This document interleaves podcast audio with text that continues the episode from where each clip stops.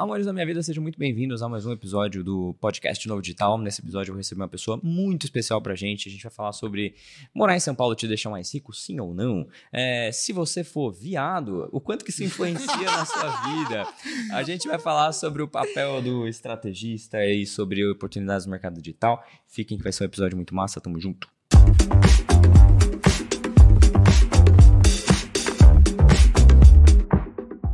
Meus amores, hoje estamos aqui com Micaela Borges, essa deusa.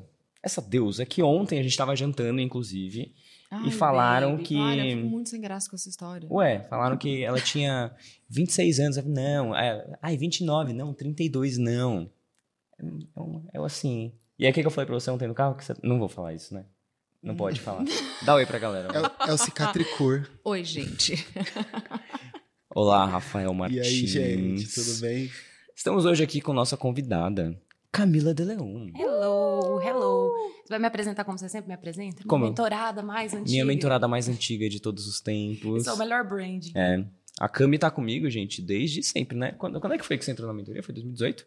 Não. Não, Dois- não 19, 19. 2019. Desde a 2018 você não Desde a tinha igreja. mentoria, desde a igreja. Desde- Desde o grupo de louvor. É, a gente estudou junto na quinta série. Cinco anos, isso. Eu acho que é, 19, foi antes da pandemia. Foi antes da pandemia. antes da pandemia. É, não, então Eu uns quatro tava lá. anos aí, né? É. Mas Quatro era anos. Ciricutico? Não, né? Não, não, Era não, a não, mentoria não. do Marcos. Era a mentoria do Marcos já. Mas acho que foi a primeira vez que ele vendeu a mentoria do Marcos. Eu entrei nesse ciclo. É. Foi, Foi. meio que isso. Foi Acho que você antes entrou da, um da pouquinho sua depois, mentoria assim, com. Fê? Foi, foi. certeza. Ciricutico foi o nome de um produto? Foi. Nossa primeira mentoria. calma, calma, calma. Deixa eu explicar essa história. Eu acho maravilhoso que a gente brifa o que a gente vai dizer e É a que gente assim, faz o brainstorm e É. pega o- o restolho do brainstorm e coloca. É porque vocês trouxeram essa informação. Qual que é o lance? Dois- o ano era 2019, comecinho do ano. Eu e a Mika, a gente tava ali recém-divorciado e tudo mais. Não da gente, né? Explica. Não, é, dos casamentos anteriores, começando a namorar e tal. Com a vida financeira meio desestabilizada, assim, né? Por causa daquele vucu-vucu. E aí, ao mesmo tempo, assim, o nosso negócio digital tava indo bem. A gente já, eu já tinha agência há um tempo, a Mika já tinha feito alguns lançamentos seis dígitos. Tava- eu tava com rolê de festa infantil. festa infantil ainda. ainda. E aí a Mika tinha um grupo de amigas que ela conheceu fazendo cursos por aí. Eu tinha os meus amigos que eu conheci por aí fazendo networking. E meio que uma galera começou a pedir mentoria pra gente. A gente juntou a fome com a vontade de comer e fez uma mentoria. Só que foi uma mentoria, assim, dessas que, tipo... De- Nem postei no Instagram. Tipo, deu um ciricutico, Não, a é gente causa juntou. disso? Não, a gente Não, juntou os calma aí. amigos mesmo. Juntou a os galera que pra- pedia, a gente não divulgou, não tinha nem onde divulgar. A gente, é, beleza, foi tipo assim, manda uma mensagem, galera, vamos fazer uma mentoria aqui e tal. pá, Vamos fazer. Massa, fizemos. E aí, pouco antes da criação dessa mentoria, nas A férias anteriores, a gente foi pra Paraty. E a gente ficou olhando os barcos e pensando no barco que a gente gostaria de ter um dia. E a gente ficou ah, Olhando os olhando nomes. os nomes. E aí, uma hora a gente falou assim: meu nome, nosso barco vai ser Ciricutico. Por Que quê? tinha um barco que Tinha um chamava barco Ciri- chamado Ciricutico. Ciricutico. A gente tava meio bêbadinho, né? Feliz de férias ali. Entendi. E pegou. E aí, não sei porquê, na hora a gente fala assim: qual que é o nome da mentoria? Ah, Ciricutico. Hahaha, beleza. Entendi. E ficou. Pode falar palavrão nesse podcast? Pode. Pensando nomes com o cu desde sempre. Pensando nomes Pois é, com o cu. cara. Pois é. Nunca vou me esquecer, tipo, fazendo um debriefing do lançamento. Ô, Cami, rapidão, desculpa. Ninguém vai te ouvir assim. Fala. E vocês falando, tipo assim, como que vocês pensaram? Como que chegou nessa ideia? Gente, a gente pensou com o cu. Com o cu. Com é o cu isso. e deu tudo certo. Pois é. Profundo. Aí eu percebi que não era um bom nome. que o Fê me falou. Depois ele falou assim: Ah, Marcos, eu tava com o pessoal lá da sua mentoria, a gente tava num, num bar e tal. E aí o pessoal, eu percebi que rolou uma vergonha assim do pessoal falar o nome da sua mentoria. ah, você faz mentoria toda, tô numa mentoria sim. Qual mentoria? É a, a mentoria do Marcos e da Mika. saca? Aí essa foi a deixa. Aí eu tirei. Aí a partir é da- daí pra frente, aí a Mika não quis mais continuar com a mentoria. é, que ela tava muito focada no, no lance de festa infantil. Aí eu abri a minha, fechou a Ciricutico, aí eu abri a minha que chamava Mentoria do Marcos. Eu Chamava achei Fanny- melhor. Chamava Fanny. É. E foi o primeiro lançamento que de fato você fez, né? Foi, foi. Foi. E foi aí que a gente se conheceu. Foi. Ó, deu a volta e chegamos. Exato. Chegamos no ponto. Então, eu conheci a Cami, inclusive eu estava chorandinho no seu evento presencial, porque eu tava lembrando disso. Ô, conta essa história, Cami. É mais legal você contar. A parte do. Do, Do como que eu choro. Não, do choro no, do evento. Meu evento, há umas duas semanas atrás, é o primeiro evento da minha mentoria. E o Primeiro Marcos, evento da Cami, assim. Meu né? primeiro evento, evento mesmo, né? Primeiro evento da mentoria e tal. E primeiro, eu abri a palestra E o Marcos era logo em seguida, né? E aí eu palestrando assim e tal. E o Marcos ia meio que cochichando muito, e o Marcos chorando muito. E começou aquela coisa, e eu comecei a ficar um pouco tensa durante a palestra. Imagina, eu abrindo o evento, Primeiro evento, Pri- primeira primeiro palestra. evento, primeira palestra, eu olho pro Marcos e eu, e aí um, um desconforto, assim, um negócio. E ele comentava. E aí uma cara de choro. Eu falei, cara, eu tenho certeza que ele não vai conseguir palestrar porque alguma coisa aconteceu. Filho, sei lá, qualquer coisa. Ele tá muito, tá com algum problema ali, eles vão Não, ter que ir ele embora. chorava, e ele chorava real, muito. Rafa. Ele tirou o óculos, mesmo, é. assim, ele fazia assim, limpava o rosto, tipo, ele chorou. E ele começou a levantar e andar em volta e chorava. Aí eu parei a palestra e falei, o que rolou? Aí, o, que, o que que tá rolando? Aí ele, tipo, tô emocionado pra caralho. É, porque pra mim tava passando o filme na cabeça. Porque, Sim. assim, eu conheci a Cami né, no lançamento dessa minha primeira mentoria. E qual era o contexto? Era eu, assim, tipo... Eu, eu percebi que eu precisava ter uma coisa minha, saca? Eu era só... Trabalhava só nos bastidores, com produção e tudo mais. Eu falei, cara, preciso ter uma coisa minha. Eu não Eu posso chorando. depender... eu não posso depender de outras pessoas, saca? Eu não posso depender de expert doido e tudo mais, de sócio doido. Eu preciso ter uma coisa minha. Falei, massa, vou começar a produzir conteúdo. Aí comecei. Aí eu vou lançar uma mentoria minha, aí fui lançar. E aí, cara, mas assim, foi um lançamento muito foda-se. Foi a coisa mais foda-se que eu fiz na minha vida até hoje. É, Era foda-se, mas ele tinha 15 lives. Eram 15 lives, mas assim, não tinha horário fixo. Cada dia era no horário. Eu fiz live do aeroporto, com, com coisa acontecendo, com sinal, com as pessoas me chamando. Galera, preciso ir porque chegou meu voo. Tipo assim, tudo cagado. A câmera do meu celular tinha acabado, recém-trincado. Então tava uma imagem toda meio embaçada. Tinha, sei lá, 20 pessoas na porra da live e tal. E, obviamente, que eu arrebentei, porque é isso que eu faço. Com 20 pessoas na live, eu fiz um lançamento de seis dígitos. Pega essa. É... Mas é o que aconteceu nesse dia que eu tava passando esse filme assim, de tipo, cara, talvez, quem sabe, não sei, o universo poderia ter encontrado outros caminhos, mas o fato de eu ter feito aquelas lives do jeito que deu, tudo fudido, com o cabelo bagunçado, sem saber direito o que ia falar, com a câmera zoada, no aeroporto, blá, blá, blá, permitiu com que a Cami estivesse lá fazendo o evento dela para aquelas pessoas e tudo mais, então fechou aquele De um looping jeito- assim. Parece que é um ciclo encerrando pra começar outro, É, né? Aí me, me tocou muito. Então é Vibes, isso. nossa bebê cresceu, né? Tipo, É meio isso. É, vibes nossa bebê É cresceu e que, que sorte que eu não ouvi pra- as minhas próprias inseguranças, que eu tava muito inseguro, assim, sabe? Então, sei lá, fiquei feliz. E, e aquelas lives mudaram minha vida total, assim. Eu, não- eu, tinha uma, um histórico, assim, de tentar empreender e fazer outras coisas e tudo mais. E eu tinha a noção do que era o mercado de infoprodutos, mas eu não conseguia aplicar aquilo que eu conhecia, aquele conhecimento que eu tinha acesso. E quando eu vi o Marcos, foi tipo, caralho, era só isso, é mais simples do que eu pensava, não precisa morrer e tal. E eu já tinha passado por uns processos de lançamento. E aí, por causa daquelas lives, eu não tinha grana para comprar produto, porque eu não tinha feito o lançamento. Mas Uhum. por causa daquelas lives, ele entregou um produto inteiro em 15 dias. Então, tipo, era muito Ó, ouro. 15 horas de live. cara. 15 horas de live e eu ainda tinha um resumão no final e tudo mais. E era basicamente o processo do lançamento, Aham. que depois virou o Planerege, os outros produtos, Sim. mas você entregou totalmente de Sim, graça ali. total. E deu dois meses, eu tinha um produto que tinha caído na minha mão para eu lançar, da minha prima, deu dois meses, e a gente fez o lançamento, eu fiz um lançamento totalmente no WhatsApp, sem página, sem não sabia fazer nada. Aham. Eu tinha anos de marketing, mas essas coisas específicas não era minha área. E a gente fez um lançamento só com podcast no WhatsApp, e a gente fez 70 mil reais, e ali mudou Uau. minha vida. Você vem da publicidade tradicional? Eu venho. Eu tinha trabalhado em agência desde novinha, larguei Você é direito para formado em trabalhar em marketing, agência. Não formei, fui largando. Por quê? Maravilhoso. Queria ter tido essa sapiência. decisões. Eu fazia direito, né? E aí eu. Só que essa mesma prima, Nossa. lá atrás, tinha uma empresa e falou assim: Ah, Camila, você é comunicadora, não sei o É. quê, escreve bem, comecei a fazer conteúdo. E aí eu larguei a faculdade para fazer Aham. isso. E lá não tinha, tipo, faculdade de marketing, eu não queria fazer publicidade para isso, fui fazendo, fazendo, fazendo, fazendo. E aí trabalhei em agência, tive minha própria agência, me fudi bastante nessa, nessa parte. Só que isso me deu muita base de comunicação para aplicar muitas coisas aqui no digital. Mas foi um, uma- um choque de cultura, principalmente porque eu venho de um estado desse tamanho que a comunicação não é o que seria se eu tivesse Aham. trabalhado em agência em São Paulo, né? Mas acho que mesmo assim, a gente já teve esse papo, né? Aham. No podcast que a gente falou sobre isso, sobre pessoas que vêm da publicidade e do marketing, Uhum. quando chegam pro nosso marketing digital, tem um baita de um choque, porque é uma realidade Sim. muito diferente. É uma realidade Ô, totalmente Cami, eu queria diferente. pegar um gancho. Posso pegar, assim, uma Ué. tangente? É, pergunta pra todo mundo. Essa, que a, a Cami falou assim, é, foram 15 horas de, de live de um conteúdo gratuito que você entregou totalmente gratuito ali, 100% do conteúdo, e que aquilo mudou a vida dela. Como que vocês enxergam isso hoje no mundo dos lançamentos? A gente deve continuar entregando tudo de graça ou não? O que, que mudou daquela época? Como que vocês enxergam os lançamentos, o conteúdo que é dado dentro de um lançamento hoje? Eu acho que depende do nicho e depende do nível de consciência.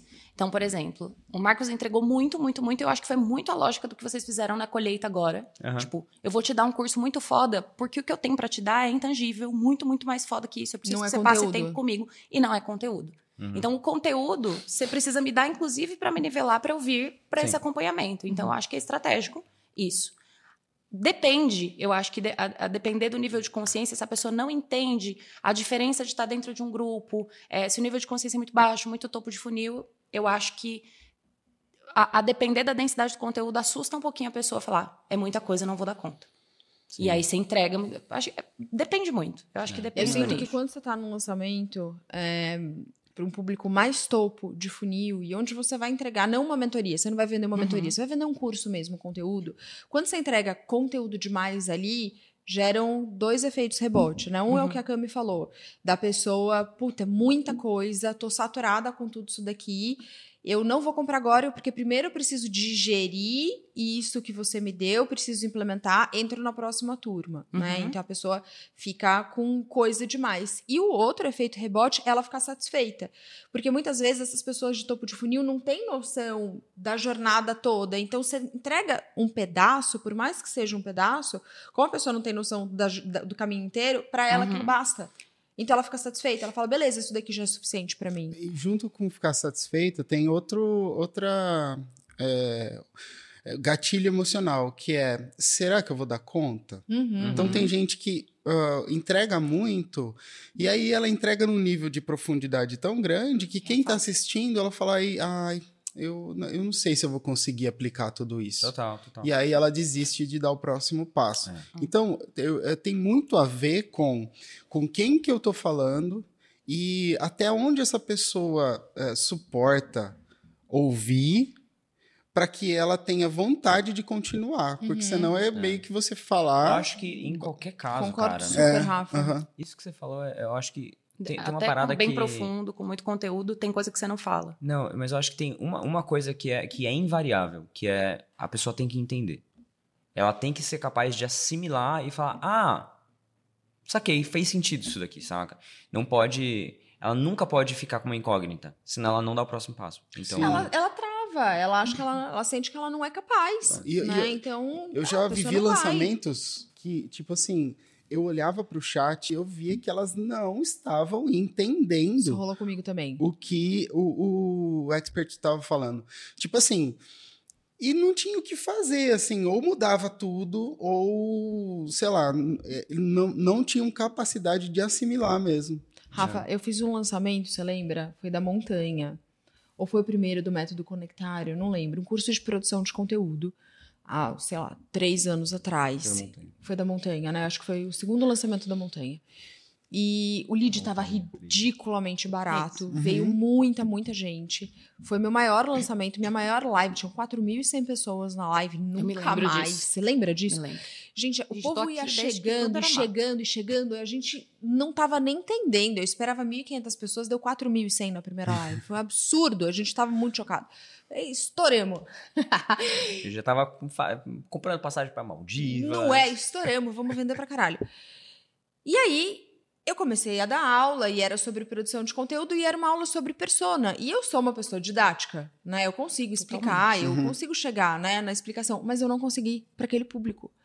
A galera começou assim, tá falando grego, não tô entendendo nada, isso não é pra mim, o que, que eu tô fazendo aqui? Eu falei, fodeu, segunda live tinha tipo mil pessoas. Foi assim, uma queda absurda. Uhum. Vendeu, ok, mas foi uma perda gigantesca, porque não era o público Sim. para aquele tipo de produto. E é isso. Quando a galera não entende o que você tá falando, a gente não consegue vender. E é um desafio, né? Vender prof- É fácil pro o falar professor perder. É fácil o professor perder a mão e querer Sim. ensinar Total, tudo. sim. Muito fácil. Eu acho que para isso, eu- eu- por isso que eu sou tão defensora do aquecimento para o produto. Total. O aquecimento, ah, por mais que você faça o evento de lançamento, para o teu público quente, ir nivelando e aquecendo a consciência para o produto, do jeito que a gente vem fazendo, tipo um blog de aquecimento, muita live de aquecimento, menos evento, mais PPL e, e, sempre muito claro, né? Que você vai vender alguma coisa no final e para que, que ela serve. Eu acho que na hora da conversão faz totalmente eu diferença. Eu acho, cara, que para mim virou uma chave muito grande de uns anos para cá, que não tinha virado super quando eu tava começando assim, que é o fato do, do quanto que vender é uma coisa boa, saca? Uhum. É, que é, uma pessoa comprar um produto meu é muito melhor para ela do que ela assistir 300 lives gratuitas minhas, saca? Então, eu tô servindo melhor a minha audiência se eu conseguir mostrar para ela o quanto que meu produto é foda, quanto que ela precisa para ela comprar e ela entrar e fazer. Porque no gratuito, eu não consigo ter a mesma entrega, para começar de conversa, e a pessoa não tem o mesmo comprometimento. Fodeu. Então, é, não, não, não dá para chegar na mesma coisa. Então, para mim, às vezes é uma coisa, é uma questão de respeito também com a audiência, você ter um processo de vendas que seja mais, claro, mais simples, mais direto ao ponto. Eu vi um. Eu, eu, eu vi um, um eu quase comprei um trem esses dias. E eu, eu adorei o processo de venda. Era um anúncio. Uhum. E o cara falava, não sei o que lá, do método dele, blá, uma coisa lá. E aí, clica aqui pra você saber mais do método. E aí era um link, não tinha muita conversa. É toma aqui o link, pá, assiste. E aí era hum, a visão de mundo e de método do cara. Explicava. Quer comprar? E eu fiquei, puta, velho, que legal. Eu entendi, é. saca? Deu para entender, não tive que ficar consumindo um monte de conteúdo, gastei, só 20 minutos da minha vida aqui e já posso é, decidir se eu quero comprar ou não Sim. e tal, e ao invés de ficar consumindo um trilhão de conteúdos e tal.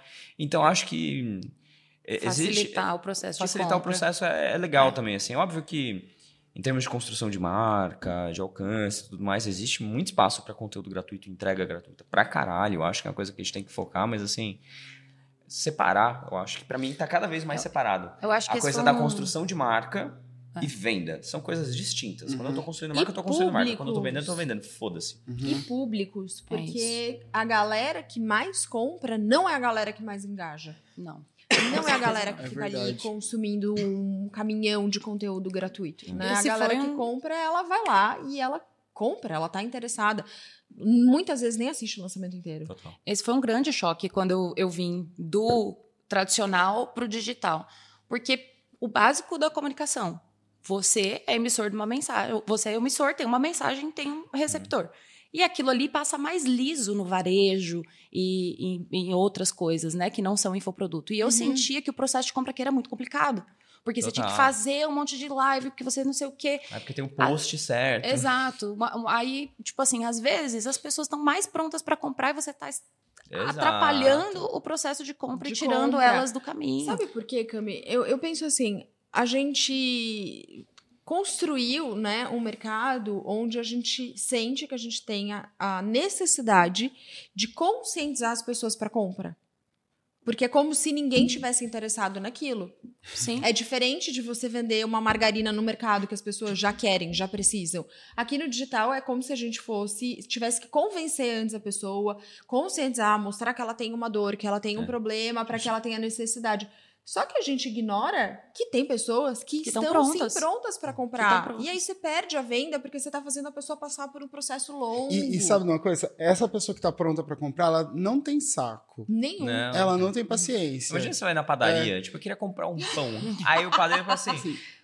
Veja bem, os três principais erros na hora de escolher o seu é, pãozinho. É, bem isso. é. E, e ó, uma coisa que eu percebi nesses anos a, sobre construção de autoridade a construção de autoridade ela acontece numa levantada de sobrancelha. Total. Tipo assim, não precisa de 50 lives. Não. Né. Você precisa falar uma coisa interessante que faz a outra pessoa levantar a sobrancelha e falar: caramba, que coisa legal, que coisa útil.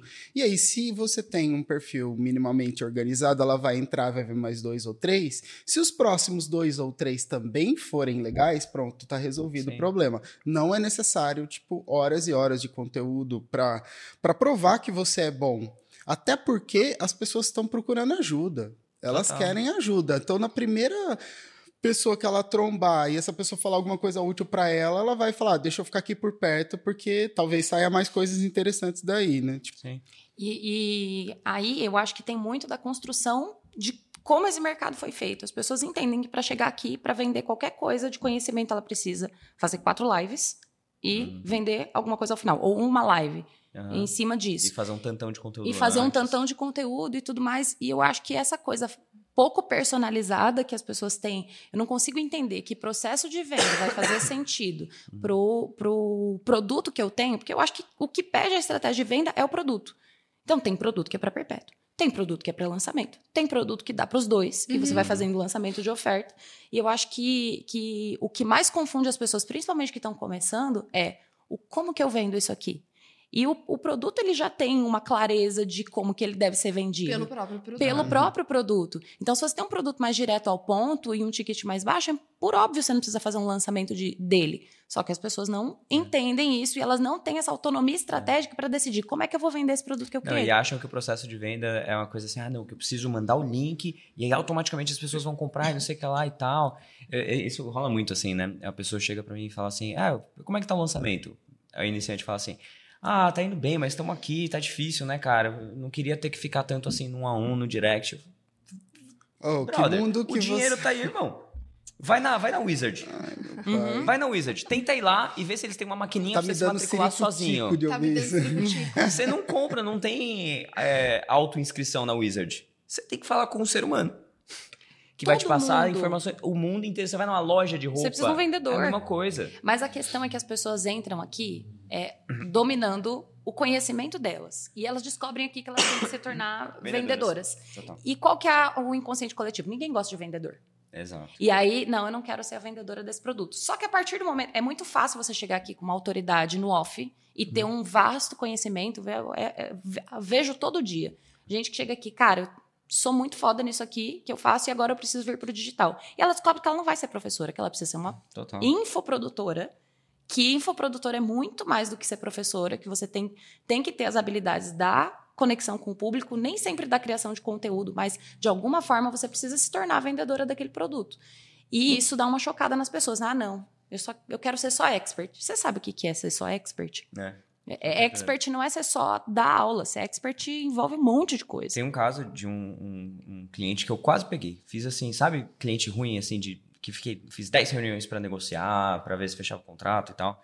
E os caras falou, eu estavam. quase peguei. Eu entendi outra coisa. Tá, Desculpa, gente. enfim. Freud explica. Freud explica. Aí, eu quase peguei esse cliente Aham. depois de 10 reuniões. É, e aí, e eles estavam assim, ele e o sócio estavam muito numa expectativa de, meu, só tem muita autoridade, autor best-seller, tantos livros best-seller, que não sei. O cara, assim, ultra mega blaster autoridade. Porque o nosso lançamento vai ser o maior do Brasil, no mínimo 10 milhões de reais no primeiro lançamento, que não sei o quê, botando uma banca, assim, uma pressão e tal. Só que tava nessas, assim, de cara, tipo, não, porque a gente não vai fazer esses negócios aí de lançamento. Que isso é ridículo. E é, ah, porque funciona assim, assim. Ah, não, porque eu não vou falar um preço. Eu não vou falar de garantia, eu não vou falar do produto, eu vou dar as minhas aulas, quem quiser compra. Aí eu fiquei naquela assim, meu sócio queria muito fechar, pegar esse cliente. É, eu falei, nem fodendo, depois de muita briga, eu consegui convencer meu sócio a não fechar com esse cliente. Não fechamos. Aí eles estavam com essa expectativa de lançamento de 10 milhões, né? Aí eu conversei com a pessoa que de fato fez o lançamento deles depois e foi um lançamento sofrido que, assim, brigou pra fazer 300 mil. Que pra, às vezes pra quem tá ouvindo em casa pensa, não, é 300 mil é muito dinheiro. Depende de quanto você Depende investiu. do quanto você investiu e depende, assim, Se você investiu do do 500, tamanho do negócio. Esse cara era um puta de um palestrante. Uma palestra do cara custava, sei lá, 50, 60 mil. 300 mil não era nada pra ele, saca? Então, e pro tam- tanto de audiência e tal. Então é uma coisa assim que as pessoas realmente não têm noção do quanto que o trabalho é vender mesmo, né? Ah, E dica pra vida: não entra em projeto que você tá mais interessado no sucesso do que o próprio dono do projeto. Total. Sabe? É, é, já fiz tanto essa merda de tipo eu ficar mais empolgado Do que. do que a própria que a pessoa. própria Ela pessoa. não tá na vibe, ela quer outra coisa. Total. E, E ela não tá acontece, disposta né? a pagar o preço. É. Também tem não tá isso. disposta. E isso acontece muito com pessoas grandes, né? Grandes influencers, celebridades e sei lá o quê. Ou profissionais que já são muito grandes na sua área, que querem vir para o digital, mas, cara, eu não tô disposto a pagar o preço. E para mim é só um segundo negócio. É só mais uma Ah, segunda coisa, uhum, saca? uhum. Não é prioridade para a pessoa. Não tem como dar bom isso. Eu, eu acho que tem essa, essa galera também, mas tem uma galera que acredita pra caramba no rolê, que tá vivendo 100% digital, mas ainda tá nesse lugar de eu vou vender, mas eu não vou fazer de qualquer jeito. Eu vou fazer, mas assim não funciona para mim. Eu acho que tem isso, tipo, eu preciso me sentir confortável Uhum. nesse, nesse processo de venda e sentir que eu tô vendendo uma coisa que seja a minha verdade, mas existe um- uma linha tênue disso entre em, em relação a tipo em que ponto que eu tô insegura de vender esse produto. Sim. Aonde mora essa insegurança? E aí vem muitas coisas. E eu acho que uma coisa bem comum que eu vi mentorando um monte de gente é a falta da clareza do produto e Eu da ia falar transformação. Isso, cara. As pessoas não conseguem vender porque elas não conseguem explicar. O produto. O produto. Não, e não tem processo de concepção de produto. Uhum. de produto mesmo. Ah, Não pensa no próprio conhecimento como um empacotamento de um produto. Porque você pega um professor, você pega esse cara, que esse cliente, ele era professor de universidade, ele era palestrante, então ele não tinha esse eh, esse olhar de vou criar um produto que precisa entregar uma solução, uma transformação. Não. Era a cabeça dele é dou aulas. É transmissão de conhecimento. Transmissão Transmissão de aulas. conhecimento não Dou precisa aulas. ter um. E aí, quando você tá nesse lugar de dar aulas, é difícil de você vender mesmo. Porque assim, eu dou aulas. Por que que você tá me perguntando de produto, de venda? Não, eu só dou, dou aula. Quem quiser assistir, assiste. Sei lá, entra na faculdade, sei lá. E aí, a partir do momento que você realmente para para conceber produto, que é assim, tem uma persona que tem um problema, preciso resolver. Como é que eu faço para minimizar ou maximizar a chance dessa pessoa ter resultado no menor, na menor janela de tempo possível? Quando você gasta tempo fazendo isso, inevitavelmente você fica apaixonado pelo produto.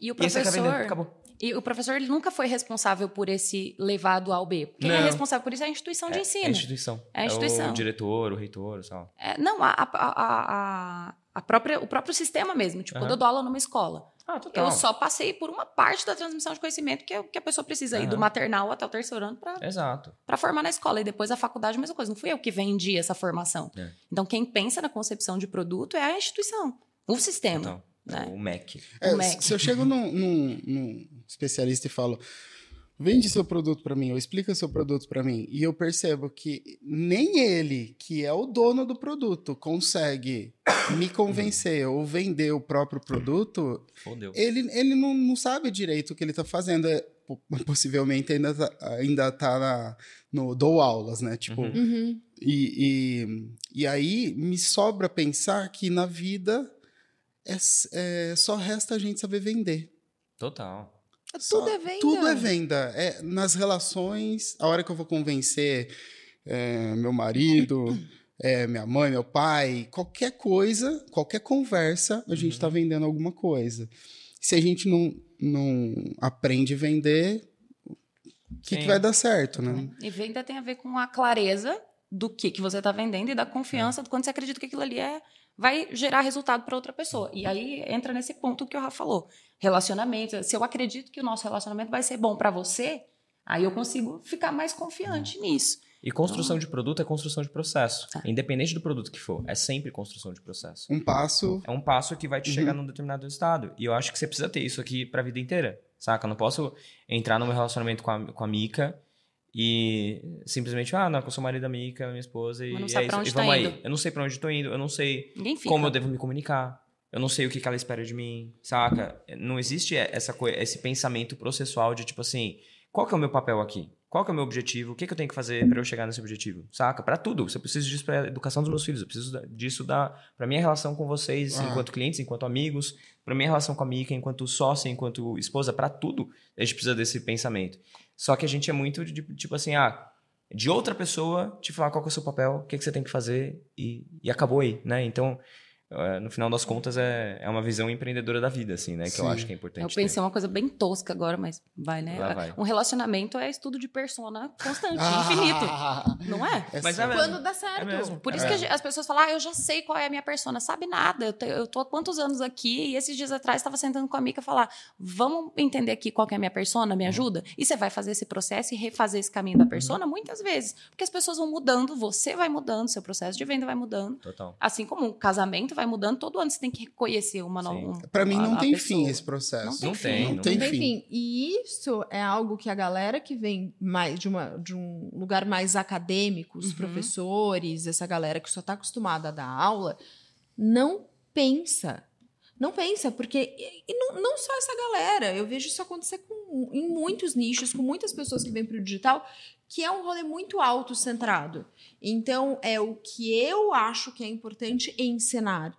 E não o que a persona precisa para que ela seja transformada.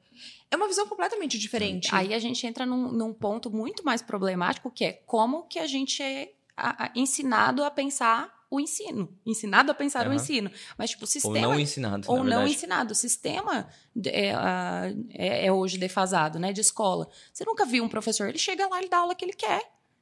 Quantas, quantas matérias ficam defasadas que o professor. não, você não aprendeu biologia, não por sua causa, mas porque o professor ele não tinha responsabilidade no seu processo de aprendizagem. Então, quando a gente vem para o digital, a gente tem já um sistema enraizado na nossa mente de que ensino é assim. Uhum. Sempre foi assim, é. esse é o meu registro mental. E aí, e aí o mais engraçado é, é, quando eu vejo aluno assim que está iniciando e aí o produto não está vendendo. Aí qual que é a solução do produto do cara? Colocar mais aula. Porque é só isso que ele, que ele aprendeu. Que ele aprendeu. Que é, é a aula. Enche Aí, de tipo bônus. assim, ah, o produto dele não tá vendendo. Vamos meter bônus aqui. Começa a convidar os amigos, não sei o que lá. Quando você vai na página de vendas, tem, tipo, três dobras de bônus de aulas aleatórias. Aula sobre não sei o que. Aula sobre não sei o que. Tipo, aí vira aquele, tipo, Tá, Tem mas... um nome bem tosco para isso. Foi o produto frango com tudo dentro. As minhas alunas adoram. Eu falo, gente, aquele produto que não resolve nada. ah, mas e se eu tiver um problema? Ó, tá aqui o bônus que. Tá aqui o bônus. E aí eu tenho. E é aquele produto. tudo dentro. Desculpa por isso. Mas é aquele produto, tipo assim, a pessoa não pensa na jornada. Ah, e pra quem que é meu, meu, meu produto? Tudo que eu ensino Todo uhum. o, meu, o meu método tá dentro daquele produto a vibe meio, meio ceia, assim, de Natal, né? Que é uma é... sorvete Exato, com tipo, risoto, tipo, com te... tender. Com... Eu te ensino a criar, a, desde criar a sua conta no Instagram até você fazer sete dígitos. Então, se a pessoa não sabe exatamente, tipo, para quem que eu tô vendendo e o que que essa pessoa de fato precisa, acho que tem mais é, a ver com quanto você consegue tirar do produto e deixar então. ele, ele condensado e, e, e usável, né? Sim, total. Eu acho que esse negócio do frango foi a deixa pra gente mudar de assunto. É, mas eu queria. A gente falou agora rapidinho sobre essa coisa de cliente e tudo mais e tal. E tem uma questão aqui que, que a gente já tinha falado que a gente queria abordar, que é o seguinte. A Cami, você nem se apresentou direito, né? É que a gente começou. Cami, o que, que você faz? Explica pra galera. A Cami, nossa, tanta coisa que eu já fiz, mas eu sou estrategista digital, como a nossa conversa já mostrou aqui, que a gente fala muito de estratégia. E meu foco é facilitar a vida de mulheres infoprodutoras em vários momentos de jornada. Eu estou como estrategista hoje é, de projetos de experts muito grandes e também mentoro é, mulheres infoprodutoras uhum. em, em, duas fases, né? No começo da, da jornada, começando a fazer os cinco dígitos e escalando. É. Então, basicamente, a Cami ajuda mulheres a fazer ficar dinheiro. Rica, é isso. rica. E, e como é que foi esse processo, assim? Porque eu sei que você teve começou lá atrás quando a gente se conheceu era a Cami lançando outras pessoas. Uhum. aí depois virou a Cami começando a sentir uma sócia não sei o que lá e depois virou uma coisa agência. E aí agora virou Cami somente estrategista. Como é que foi esse processo para você e, e, se você puder falar. Não, fala primeiro conta desse processo, depois a gente expande, vai. Cara, é, é, a coisa foi acontecendo. No fim das contas, eu não queria ser estrategista, eu não queria ter ido para os bastidores. Eu, quando dava, quando eu tinha minha agência de publicidade antes de vir para o digital, já dava palestras e tudo mais. E eu já tinha esse trabalho com mulheres empresárias fora do digital. Uhum. Então sempre foi uma coisa que pulsou muito com os meus valores mesmo. Trabalhar com mulheres, empreendedorismo feminino, tem tudo a ver comigo. E no digital, eu vim eu já queria fazer lançamento, mas pensava, não tenho audiência. E aí caíram coisas no meu colo, e nesse cair coisas no colo, eu falei, bom, eu preciso aprender isso aqui, mas eu cheguei a fazer lá no comecinho, quando eu tinha minha primeira expert, eu fiz lançamentos meus, tive mentoria, só que eu virei meio que a Cami lança as mulheres do digital. Então, tipo, eu já devo ter lançado umas 25 pessoas que todo mundo conhece, assim, e acho que por causa dessa habilidade de networking, a galera foi chegando, chegando, chegando, e quando eu vi, eu tinha uma agência. Uhum. Era meio que, meio que foi acontecendo porque as pessoas me pediam. Igual, tipo, o Cami me dá, uhum. o Marcos me dá mentoria, as pessoas chegavam, Cami, me lança, me lança, me lança. Quando eu vi, eu tinha um super negócio, só que eu cheguei num ponto, aí foi a minha. É, é, fui mudando o modelo de negócio para entender, tipo assim, será que tem alguma. Eu me desconectava um pouco é, do que eu sabia que eu podia fazer de melhor, porque a partir do momento que a coisa fica muito grande, você é tomado por coisas. Um monte de coisa. Um monte de coisa que você não gosta de fazer. Eu não queria ser uma dona de agência. Eu não, eu não estava no meu planejamento ser uma dona de agência. E quando eu vi, eu tinha um processo gigante, eu tinha seis experts ao mesmo tempo. É, Nossa, foi bastante O dia, gente. o dia inteiro no Zoom. o dia inteiro no Zoom. Eu, falava- eu entrava segunda-feira, 10 horas da manhã no Zoom, era quarta-feira, não tinha nem pensado ainda. Sabe, comia na frente do Zoom, uma reunião atrás da outra, uma equipe gigante. E, e naquele momento eu comecei a ver que eu não estava mais fazendo aquilo que eu era boa. Porque os experts começavam, Cami, eu gosto muito de você como estrategista. Só que tá faltando você na estratégia. Por quê? Porque eu tava apagando tanto incêndio, resolvendo ali- tanta coisa, que eu não tava conseguindo brilhar de fato naquilo que eu era muito boa. E aonde eu conseguia brilhar? Quando eu dava mentorias. Eu tinha os processos Uhum. de mentoria individual, umas coisas mais pontuais e tal. E aí, o famoso burnoutinho. Sim. No momento de seis experts, eu tive a sócia. A minha sócia, é, que era minha amiga, a gente desfez a sociedade. E eu fiquei com a agência toda para mim, com uma equipe toda nova, com experts né, que estavam ali entrando, aquele processo, aquela rotatividade de expert. Você é, é ruim para o expert, ruim para você, porque ninguém está inteiro Ninguém tá naquele. feliz. Ninguém tá feliz naquele negócio. E aí eu tive um, um belo dia, né? o- o 29 de junho de 2022. Liguei pro Marcos e falei. No momento em que tava tudo encaminhado, tipo, o momento em que o dono de agência quer. Eu tô com dois, três experts, sete dígitos, eu tô com a equipe mais sênior dos sonhos, assim. E aí eu olhei para tudo aquilo e, tipo, caralho, não quero mais. Eu Total. acho que isso aqui não tá. Mas é, tinha a ver com a minha desconexão do que eu queria fazer de Aham. fato. Porque tá tudo bem a pessoa querer ter agência, mas não era o que eu queria. Foi acontecendo e eu fui abraçando as oportunidades. Quando eu vi, eu tava presa. É foda. Engraçado, não exatamente parece que isso. todo mundo vai ter que passar por coisas Eu acho. assim? Total. E eu eu acho. acho que não para, vai entrando em outros Aí a gente só descobre assim. que não gosta se tentou, né? Se tentou. Eu não ia saber se eu não gostava. Eu É. gostava no começo, mas de repente, a partir do momento. Sabe aquela coisa? Deu certo, e será que eu quero? Me vejo aqui em cinco Uhum. anos? E só que eu não queria sair dos bastidores. Eu gosto dos bastidores.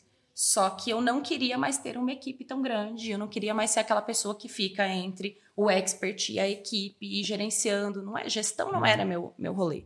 Então, e aí, ah, bem nesse dia assim que eu liguei pro Marcos, falei, olha, deu tudo certo, mas deu tudo errado.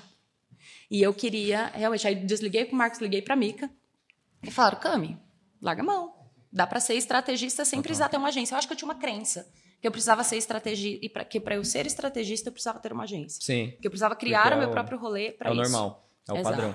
Exato. E é engraçado isso, cara, porque o que o Rafa fala é muito verdade, assim, a gente não percebe, principalmente nesse mercado que a gente tá, que é tão, tão, tão dinâmico e, e, e tão rico, assim, né, e tão efervescente, a gente não consegue, é, é tanta oportunidade que às vezes a gente tem dificuldade de delimitar o que, que faz sentido, o que, que não faz sentido, quando você vê, você já se amarrou com uma cacetada de coisa Em e a contratos, tua, em contrato e não sei o que lá. E a tua vida já tá tomada por uma parada que você nem viu acontecer, assim, é né? Foi isso. Então. Não, tem, tem épocas da vida que a gente não acha uma oportunidade. Aham. Uhum. E aí começa a dar certo, o maior desafio depois é escolher qual Saber oportunidade. É, e, e eu percebo assim que quanto mais eu consigo dizer não, melhor a minha vida é. É. eu acho que tem. E aí entra uma questão espiritualoide, energética, Filosófica. filosófica, minha. Ananauê. Que eu acho que, pra mim, é- tem, tem a ver com uma coisa de frequência, de, de, de atração, que é assim, quando eu, sei lá, chega, a pessoa vem e me oferece um café. Eu não faria isso com um café, mas só uma analogia. Se chega uma pessoa e me oferece um café, eu tomo café e eu falo, esse café não tá bom, por favor. Troca. Saca? Ou simplesmente fala, esse café não tá bom, eu não quero. O que, que vai acontecer? A próxima vez, essa pessoa ela vai me mandar um café melhor, ela vai se esforçar para mandar um café melhor. Então, quando eu, eu pego uma oportunidade e falo assim, não quero, eu tô mandando uma mensagem pro universo de tipo assim, cara, não é isso que eu tô afim. Aham. Tô, tô, tô aberto, tô aberto. Só que para outras coisas, não para isso daqui que você tá me mandando agora, saca? Uhum. Então, é difícil. E ainda mais para quem não teve oportunidade na vida, né? Ou para É quem te- teve menos oportunidade do que gostaria na vida, dizer esses nãos é tipo, cara, É. É, Cara, esse e é o é- meu próximo ponto. Dizer não é um privilégio, um privilégio social. Acho que é- Total, é muito social. total, total. Eu, eu, eu acho, eu, pelo, pelo histórico que eu tinha, eu não formei na faculdade, então ficou aquela coisa tipo assim, nunca vai dar certo, não vai dar certo, não tem informação, né? Aham. Foi um registro que foi trazendo assim, e, E chegar no momento que você pode dizer não é um momento confortável financeiramente também. Total. Que era o que eu ia falar. O que a gente vê da galera que começa a escalar, né? Então, cheguei num determinado momento, começo a ser vista, começo a importar nesse mercado, as oportunidades chegam, os convites chegam. Se a pessoa não sabe dizer não, ela se atola. E aí ela começa a se comprometer com uma série de outras coisas que ela não vai dar conta. O burnout é certo Uhum. e a entrega acaba sendo muito É. É prejudicada. que o dizer não, ele tá ancorado no autoconhecimento. Às vezes a gente nem sabe o que a gente quer. Total. E às vezes é necessidade, né, Rafa? Eu vejo que, principalmente assim, a galera que começa a escalar precisa da grana. Aí começa a surgir uma série de Ah. oportunidades que a pessoa precisa. Ela fala, cara, eu vou dar meus pulos, vou dar um Faz jeito parte aqui. da faz parte. E eu vou fazer, mas e aí o que acontece? Daqui a pouco você tá lá com. conta. Você tá com 10 braços abertos, assim, com 10 possibilidades. E aí você percebe que se você não fizer direito, a coisa não vai pra frente. Aí que fodeu. Porque é a hora que aí você começa assim, ah, não, porque eu preciso contratar, eu preciso dar conta, eu preciso fazer processo. Aí quando você vê o que você achava que era um trabalho volume 5, é um trabalho volume 50, na real. Porque cada uma daquelas coisas que você previu um, vai te dar 10 de trabalho. Porque tem gente para gerenciar. Mas eu acho que até o, o que o Rafa falou, assim, autoconhecimento, eu acho que até buscar autoconhecimento é um privilégio. Total. Porque, tipo assim, como que a gente busca autoconhecimento hoje? A não ser de forma gratuita, é muito difícil que você consiga condensar aquilo. Você tem que pagar uma terapia, você tem que fazer algum processo. E aí, se eu tô entre isso e pagar meu, meu aluguel, o que, que eu vou priorizar? Sim. Né? Esse meu sócio que eu tinha aqui, que, que acabava fechando muito mais coisa. Eu já tive um sócio que fechava muito cliente, muito mais do que eu gostaria que ele fechasse. E aí um dia, numa discussão com ele sobre isso, ele falou: Cara, eu tenho muita dificuldade de falar não, porque eu me lembro de quando eu não tinha comida em casa. Saca? Muito louco isso. É assim, eu sei o que é não ter comida em casa. Então, quando eu- eu digo não para um cliente, é como se eu estivesse desonrando o meu passado. Ó, que loucura, né, cara? Mas e aí? Agora, beleza. Hoje, Cami, então, não é mais uma agência. Hoje, Cami é estrategista, que eu, inclusive, acredito que é um puta de um buraco que a gente tem no mercado. Eu não Assim, achava possível até fazer. É, tem muito, na verdade, foi Não. até um assunto que a gente bateu, é, que a gente conversou no primeiro podcast do ano, aquele de previsões e tudo mais. Eu acho que existe um baita de um buraco no nosso mercado que é dessas profissões especializadas, né? Porque até antigamente, no início do mercado era o especialista e o lançador, que era copy, tráfego, social media, tudo, né? E aí agora a gente começa a ter esse Aí momento de mais copy tráfego. É, um amadurecimento do mercado, né? a coisa tá sofisticando. Como é que é essa. Que que é, qual que- vamos tentar entender qual que é o seu trabalho agora. Explica pra galera e sobre lá, o que, que você vê de oportunidade nisso atualmente. É, eu, eu não achava possível que eu ficaria só de estrategista. Para mim é muito claro, tipo, leva equipe, não leva equipe. E eu vejo um movimento muito grande do mercado, das do, do, do mercado de coprodução mudando e as pessoas se sentindo lesadas, tanto o expert quanto a agência. Não era bom para ninguém. Muito raro que uma coisa fique azeitada assim e dê muito certo. A pessoa começa a escalar. Quanto mais ela escala, mais custo para a agência, porque ela tem que atender mais demandas, e quanto mais ela escala, mais custo para ela da porcentagem que fica para a agência. Então, é, eu sinto que existe um movimento forte do mercado das pessoas internalizando a equipe. Sim. Uhum. Internalizando a equipe, ah, é menos custo para mim. Só que aí o que acontece? Essa expert que é, é a- internaliza a equipe, ela vira estrategista também, e aí ela fica com três funções: gestora de equipe, de- Expert. expert, Expert e e estrategista. E aí ela começa a ver que ela não consegue mais pensar. Muitas vezes ela tem até uma autonomia estratégica, ou muitas vezes não. Tipo, tava na mão da agência e eu não sabia fazer a estratégia. E aí ela entra nesse lugar de que ela precisa começar a contratar e trazer alguém para ajudar. E é o que, que ela não vai poder fazer? Ela não vai poder deixar de gerir a equipe porque a empresa é dela. Uhum. Ela não vai poder deixar de ser expert. E aí ela delega a estratégia, que vem para somar.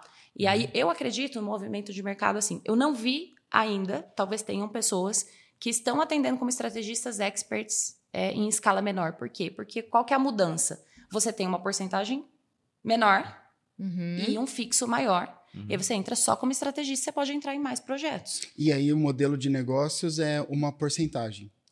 Menor do que geralmente um- Uma, uma agência. Isso, menor do que uma agência. E é do faturamento direto. do É faturamento direto. Só que assim, é quase como a, a porcentagem que geralmente a galera maior do que do gestor de tráfego, mas nessa escala. Só que o seu fixo é muito alto. Então, para você que está buscando, aí você consegue atender várias pessoas ao mesmo tempo, e aí pensa, você depois vai vir um. Para mim fez muito sentido, veio muito mais grana para o meu bolso, porque entrava muita grana, mas saía muito na equipe. Aham. Eu e não é- você gerava mais valor geram mais Porque valor. você está entregando um trabalho que é de altíssimo valor. Exato. Não é um trabalho, tipo assim, uma agência ela entrega coisas de alto valor e de baixo valor. Tipo, automação, sei lá, Exato. mandar e-mail, é uma Sim. coisa de valor baixo. Estratégia é muito alto e você isolou Exato. a, Uma a entrega de alta. alto valor. Gente, faz uma diferença tão, tão, É como tão ter um cérebro gigante. fora É. da sua Fora cabeça. do cérebro, fora Cara, da sua isso é a incrível. pensar, Eu é. lembro quando eu entrei no barco, é, eu queria, eu tava buscando duas coisas, né? A primeira era gestão, ter uma equipe que não fosse gerida por mim, porque eu não tava afim nem de contratar, treinar, gerir nada disso. Mas mais do que isso, eu queria ter cabeças pensantes junto comigo. Uhum. Porque eu entendo de marketing. Eu entendo de estratégia, mas quando você tem uma pessoa para você Nossa, discutir, para você criar legal. junto,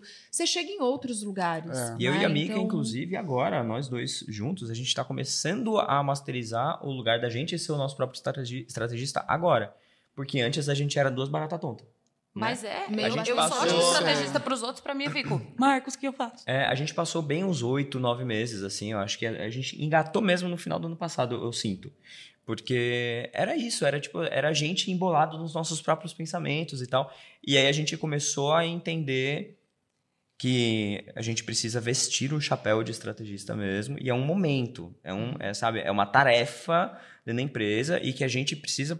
É, é, é, é um, é um outro momento, inclusive físico, né? Uhum. A hora que eu e a Mika a gente tá pensando em estratégia, geralmente a gente vai para um outro lugar, pega post-it, acende um incenso. É tipo assim, vamos criar um ambiente pra gente pensar. Ou mesmo quando a gente saca? faz aqui fora, a gente Aham. cria um ambiente. Então, beleza, hoje é um dia de criação. Então, a gente para tudo, pega um vinho, acende um incenso, pega os post-its, os post-its, post-its, Post-its. isola tudo e a gente vai criar. E aí a gente veste o chapéu de estrategista um do outro, de mentor um do outro. Mas, Às gente, vezes a é gente faz, maravilhoso. inclusive- Vocês são em Legal dois. esses rituais. Vocês são em dois, é muito bom. Contei pra vocês que a gente faz. A gente faz. é, como é que chama isso? Mentoria? É, não, mas a gente faz tipo encenação de mentoria, de Sketch, verdade. sketch. Sketch. Já te falei isso? Não. A gente faz faz assim, ó. É, às vezes a gente tá travado numa coisa, a gente finge que a gente é mentor um do outro. Real. Eu falo assim: Oi, Mica, tudo bom? É, então, o desafio hoje é o seguinte: eu tenho uma empresa que chama Mara Educação com a minha esposa, Mica. É, vou te É apresentar isso ela um dia. a gente. De verdade, eu faço isso. E aí o que acontece? Surge todas as coisas. A Mica me dá o É louco. feedback de todas as coisas muito óbvias que ela falaria para um aluno e que não surgiu. E você e sabe o que, que gente. acontece, né? Nessa dupla, hora é bom você sai do, do sócio marido e você entra só no mentor. É. E aí você vai falar coisas dissociadas do, Isso. do E aí, quando, e aí, quando eu passo a coisa, inclusive, eu falo pra ela como se ela não soubesse de nada. Então a gente tem uma mentoria que faturou tanto no ano passado, a nossa meta pro ano que vem é essa, SS e tal. O que, que você acha que a gente tem que fazer? Muito louco. Muito louco. E esse é o Coisa de gente doida, né? Eu me sinto meio idiota, mas- O É uma ele constelação. É É uma constelação. negócio. Uma É. constelação de negócio, bem isso. É, e, e o papel do estrategista, eu vejo que é muito esse, porque quando você é o expert, por mais foda que você seja, que foi o que o Rafa falou, você tem o seu contexto, você tem toda a questão emocional, às vezes você tem questão financeira, familiar, sei lá, que te trava. Então você não consegue nem pensar em possibilidades diferentes, porque, ah, mas isso não dá porque sei lá o quê. Ah, mas isso não é possível porque sei lá o quê. E aí chega alguém de fora com uma ideia que você fala, cara, beleza, deixa eu ouvir e a pessoa te explica, você se abre, você escuta. Você consegue ser muito mais criativo e ir para lugares mais ousados, inclusive, que você sozinho não iria por conta de todos os seus medos, suas travas e do seu contexto. E o que eu vejo muito hoje de, de experts é não ter clareza de qual de fato é o gargalo. Porque eu acho que o mercado foi criado assim, em cima do coprodutor, que ia ser a pessoa que ia dar ideia e executar. Só que às vezes eu só. A ideia. Eu já ouvi muito isso de mentorada. Tipo, eu tenho a boa ideia, mas eu não consigo alguém para executar.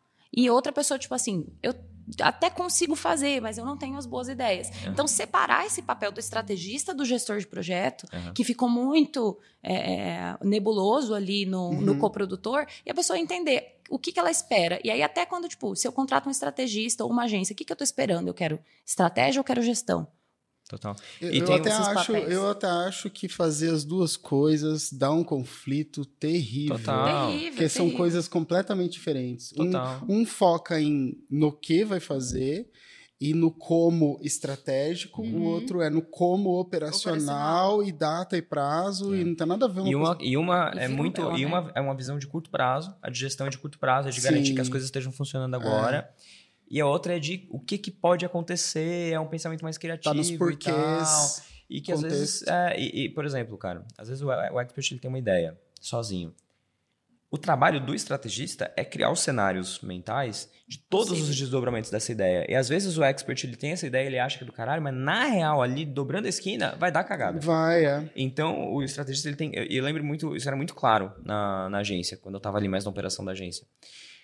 Tava rolando o lançamento. O Fê tava lá, tipo, lidando com todo mundo, gerindo e tal, garantindo que as coisas estavam saindo no prazo, entregando não sei o que lá. E eu tava, tipo assim, ó, trancado no escritório, tendo uma- um mini surto sozinho, assim, ó. Pensando, o que que é que eu não vi ainda? Uhum. Saca? E esse é o trabalho de estrategista. Parece que você não tá trabalhando. Ele dá um Sim, zoom out é total, isso. né? Ele tá ali, É. ó. O que que eu não vi? O que que ninguém tá vendo? O que que tá acontecendo de errado que ninguém tá sabendo ainda? Ah, puta, é isso.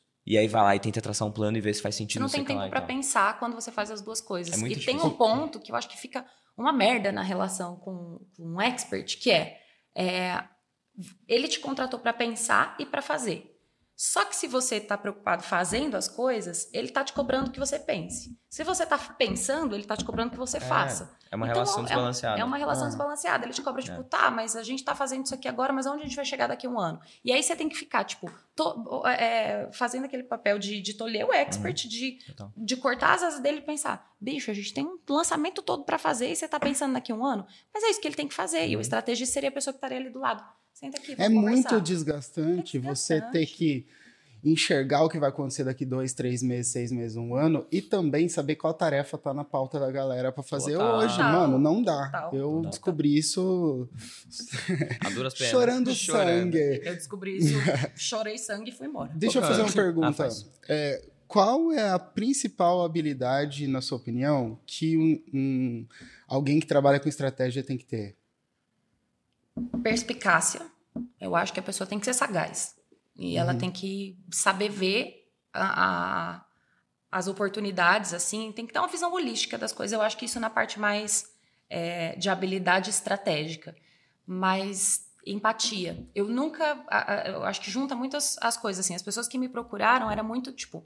Eu vejo muita gente que é muito bom de estratégia, mas ninguém consegue lidar com a pessoa e não se dá bem. Eu acho que tem que ter esse fit. Acho que a habilidade de, de, de você. de água, assim, sabe? De você Sim. conseguir se, se adaptar naqueles lugares ali e, e num lugar de horizontalidade com o expert, mas entendendo o que, que ele está sentindo e o que, que ele quer. E eu acho que essa habilidade É. de empatia, para mim, é não só empatia, mas de leveza, de levar a coisa. Eu vejo o papel do, do estrategista muito parecido com o papel do produtor musical. Que ele é o responsável por criar a visão do projeto, mas criar essa visão é, baseado em algo que vem ali do material bruto do, do, do, do artista, né? E ele é responsável, inclusive, por ver no artista coisa que o artista não tá Não vendo. vê. É o diretor de Aqui- novela, É isso, cara. é o- É, é o muito. cara e- eu acho que isso é muito foda, o lance da empatia que você falou. Porque todo especialista sabe que tem alguma coisa pra. E isso é um puta de um buraco de, de, de oferta mesmo, assim, de, na hora de você Uhum. vender. Porque o especialista ele sabe que ele tem algo pra dizer, ele sabe que ele poderia ter resultados melhores do que ele tá tendo. Ele acredita que ele é especial em algum nível. Quando você é a pessoa que vai lá e fala assim, você é especial por causa disso. Pai, ele fala, verdade. Puta, você ganhou um puta de um espaço. E Uhum. possivelmente, tanto a sua descoberta quanto a nova crença que você instalou nele de capacidade é o que vai fazer a coisa dar certo. Então, Ele vende mais e ele confia mais em você. Deixa eu porque você viajar aqui que passou eu tive uma- confiança pra ele. Eu, eu, eu lembrei agora, do nada, do, do arquiteto que foi visitar minha casa para fazer, é, fazer o projeto lá. Como que ele fazia? Ele olhava, ele media tudo, ele anotava tudo, perguntava coisas e eu olhava para ele, parecia que eu conseguia ver uma nuvenzinha cima da cabeça dele, ele criando toda a estratégia é, de como ele ia fazer. E eu perguntava: o que, que você vai fazer aqui? Ele não falava. Ele não falava. E aí eu percebi o seguinte: ele tá armando alguma, né? A hora que chegar com o projeto eu vou me surpreender, e dito e feito. É, tipo assim, o estrategista parece que ele tem que ser estratégico até na hora de criar a estratégia. Apresentar, apresentar a Porque se estratégia ele sai falando na primeira, Total. ele vai ele vai falar bobagem. total. Quanto mais contexto ele tiver, mais profunda e eficaz vai ser a, o resultado. E eu, eu vejo também que isso vem do ouvir.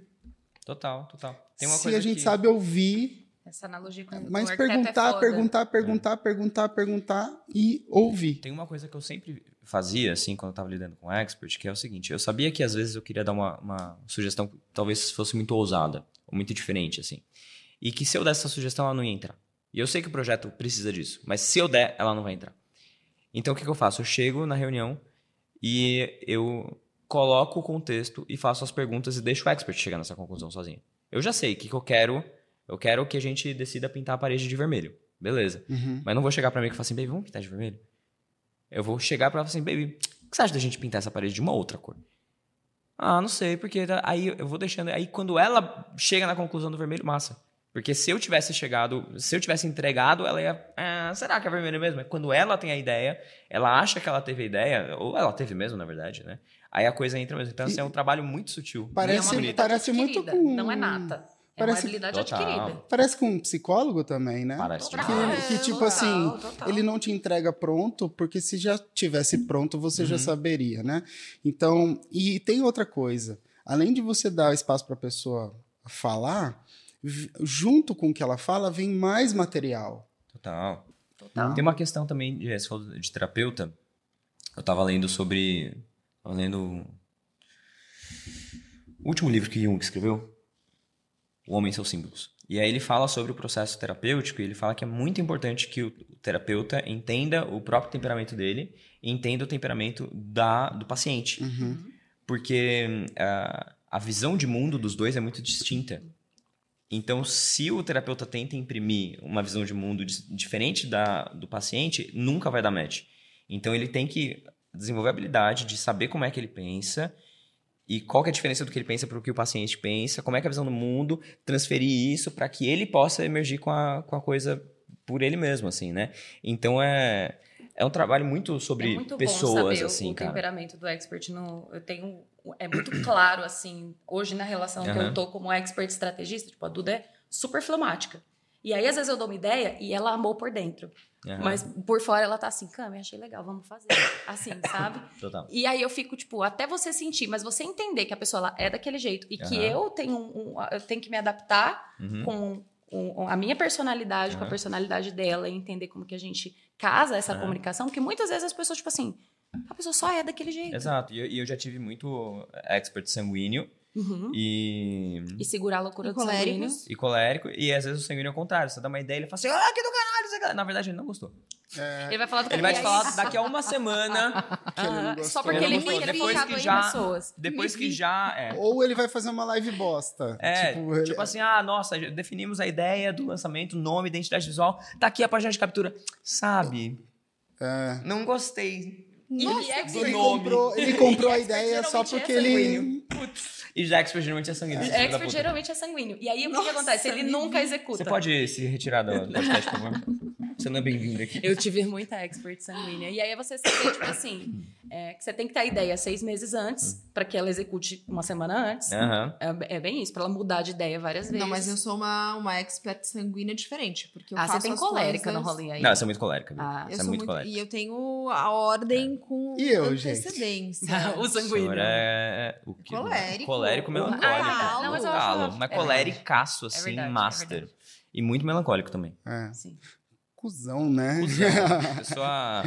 Eu achava que eu era mais colérica, mas aí com o Rafa... Tô engraçado, mas, eu- mas, mas você sabe que. Não, eu sou bem colérica. A minha tem muito, muito, parece muito com o Rafa. Esse, esse, Muito. esse ser colérico é, vem com a idade, eu acho, sabia? É. Eu não era tão colérico assim há uns 10 anos atrás, talvez. Acho que a gente se adapta a meio também, É. muito. Eu já fui é. muito, muito, mas eu muito. acho que tem a ver com maturidade colérica. também, É. Rafa. Porque tipo eu não assim, era, ó. eu não tinha o meu, o meu lado colérico tão desenvolvido quanto eu tenho A hoje. gente tem essas coisas, né? E, e a gente pode ir desenvolvendo as habilidades que a gente já tem, assim.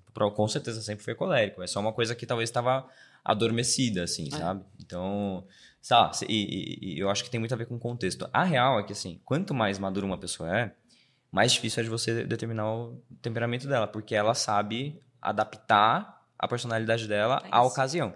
Eu sou A- a- a- colérica a na necess- essência. Vocês não têm noção, não. É. Nossa, então eu sou um sanguíneo na essência. Ah! Eu- é, mas é por isso que eu falei, eu acho que o Rafa é sanguíneo, acho que tem muito do- louco, né? disso, assim. Só que tem o que você precisa adaptar pra você. E todo mundo acha que eu sou Viver. colérico. Muita gente acha que eu sou colérico. Mas eu achava também. Mas Todo porque mundo você achava. adora Também, nada de Ele faz um lançamento. É, um lançamento xingando, com fogo pra todo lado e Vira um tal. estereótipo, né? É. Eu acho que a gente vai precisar legendar pra galera aqui o que, que são temperamentos. Não, não vou A não, galera- vou a deixar galera- quieto e eles Google, que lutem. gente, a gente Google. pode fazer um Os episódio quatro só, temperamentos. só sobre temperamentos, isso é legal. Hipócrates. Nossa, é muito antigo. 10. É muito, muito, muito antigo. Muito antigo.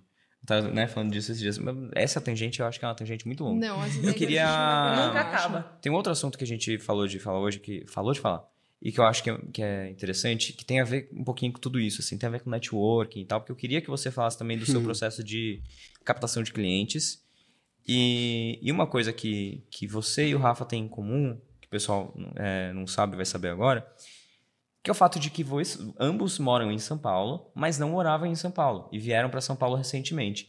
Então, o Rafa morava no interior de São Paulo, a Cami morava Mato Grosso. no, Do Sul. no interior do Mato Grosso do Sul, né? Mato Grosso do Sul. No interior, né? Eu, eu sou de lá, mas eu morava na capital. Ah, você mas na é capital, meio tá. que híbrido. Mas né? Mato Grosso do Sul.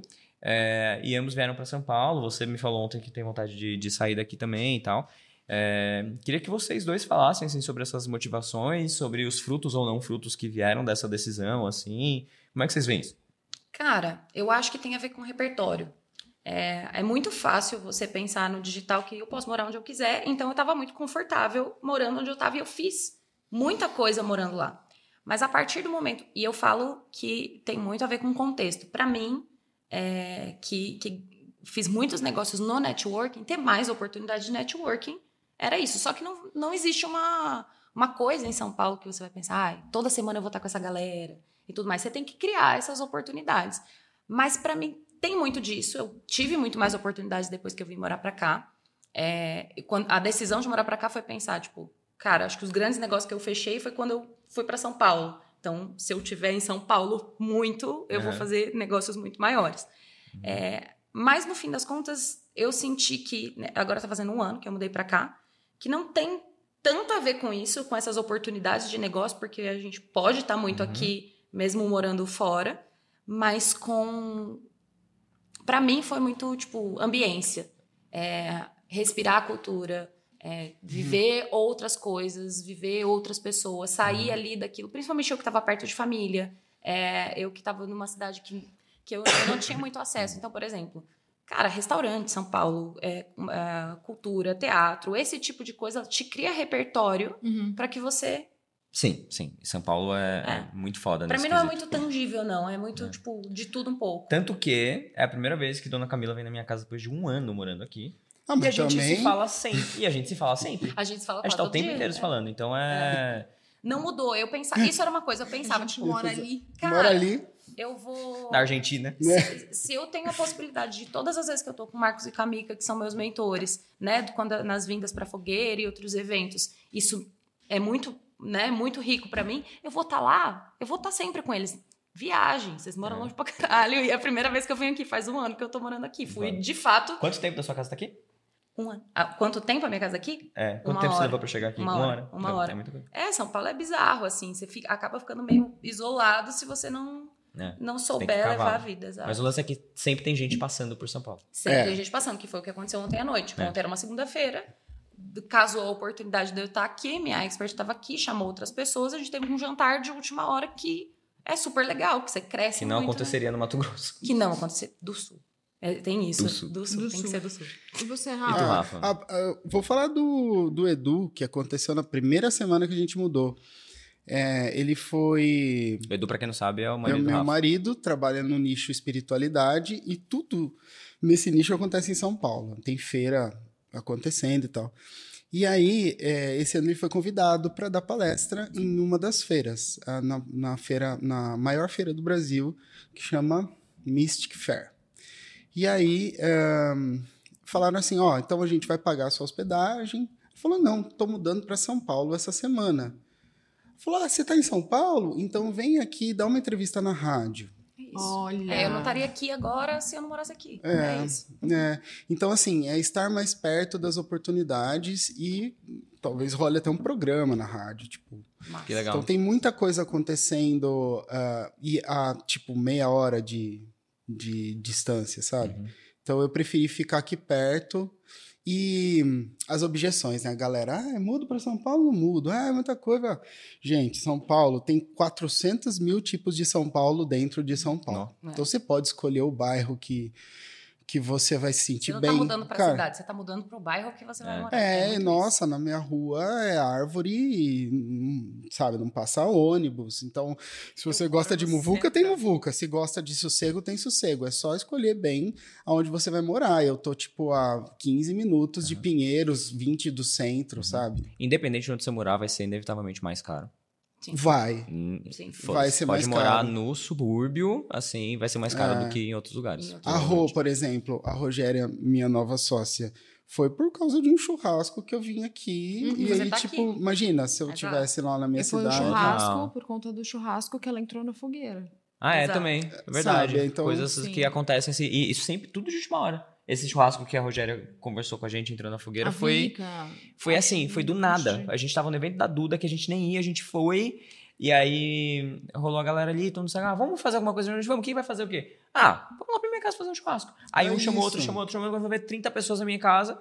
É isso. E aí, puta networking foda rodando. É, isso é foda, Camila. É, o, o, o, dia que vocês foram na minha casa, tipo assim, eu tinha um apartamento mó legal lá na minha cidade, mas qual a chance de ir alguém andar 150 Total, quilômetros pra, pra lá? lá. Tipo, né? Então a Fê ficou em casa, dormiu em casa É quando isso, veio. É isso. Eu acho mais. Ficar próximo do expert, poder fazer essas coisas. O expert Ai, tá gente, sempre e rodando. Vocês comer comida boa, Comer comida né? boa é foda, cara. Ah, e os coisa. shows, os, os espetáculos. Tava aguardando a deixa. Ser viado em São Paulo é bem melhor pra É gente. bem melhor. Ai, verdade. tem isso, Não, tem é, isso. tem outra coisa que nós temos em comum, né, Aham. amiga? Que nós, nós Não, gente, a vida pro LGBT em São Paulo é outra É. coisa. Né? Eu E- vim do interior interior. Não era tão assim, mas, tipo, São Paulo é outro mundo. né? É, eu, fa- eu Sim. falei para um amigo meu, eu falei, gente, tem muito, né? tem, Tem bastante. muito. Por Sim, quê? Porque é uma sim. cidade acolhedora pra gente, né? Sim, É, total. super. Tem uma coisa assim de que. Ah, não lembro já que eu tava vendo sobre isso. Mas de muita gente que vem do interior, que na cidade dele ele não assume Uhum. e vem pra São Paulo pras festas, pros festivais, não sei o que É lá, porque aqui totalmente sente isso. mais à vontade. Eu, Muito louco, né? lá do interior, eu tinha uma galera que veio pra cá pra se assumir. Muito louco isso, né? Muito louco. É. isso. Bom demais. Meus amores, que bom papo, viu? Muito obrigado pela Terminando conversa. com É, viadagem, terminamos com viadagem, bom demais. Toda colorida. Toda colorida. Muito obrigado, tamo Obrigada, junto. Cami, gente. É, deixa seu arroba pra galera te seguir, meu amor. Falando assim, Camila É. De Leon, underline CSL, pra galera me A interagir. Eu- vai, vai ter Leon, Me chama no direct. É. Camila de Leon. Camila De Leon. Muito bom. Amor, muito obrigado por Obrigada, todos esses anos com a gente, desde a pós-Trico Obrigada Tico por e até hoje. Tamo junto.